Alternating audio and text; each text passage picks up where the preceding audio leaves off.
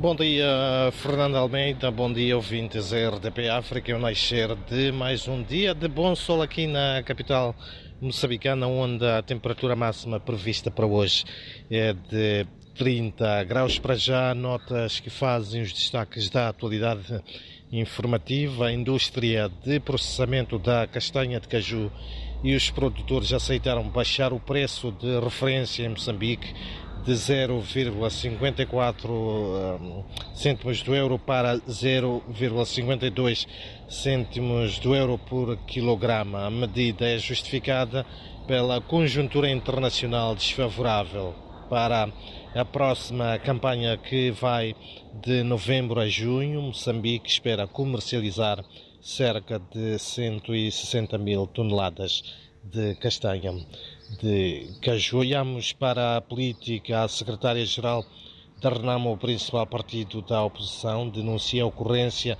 na autarquia de Inhambane, no sul de Moçambique, de situações que poderão comprometer os resultados das eleições autárquicas marcadas para o dia 11 de outubro. Clementina Bomba exige aos órgãos de gestão eleitoral a correção das anomalias, como, por exemplo, a ausência do número de urnas estabelecidos para hum, as cidades da Machixe e também hum, de Inhambane, entre outros pontos, em nome da transparência deste processo. Já o MDM, Movimento Democrático de Moçambique, outra força política da oposição, promete continuar a trabalhar na identificação de promotores de ilícitos eleitorais e entregá-los às autoridades uh, policiais. Mael Nhacuco é porta-voz um, desta formação política, alerta, contudo, para o aumento da atenção eleitoral quando se aproxima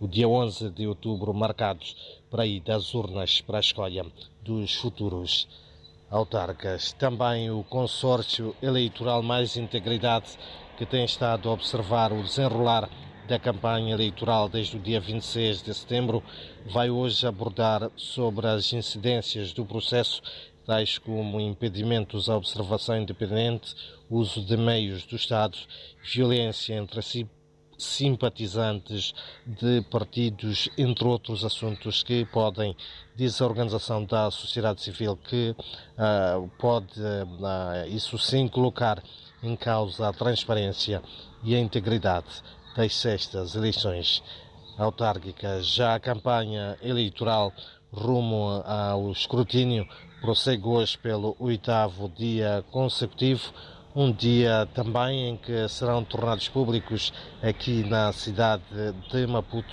os resultados de uma pesquisa relativa à percepção das pessoas vivendo com HIV e tuberculose sobre a qualidade da prestação dos serviços de saúde a nível nacional.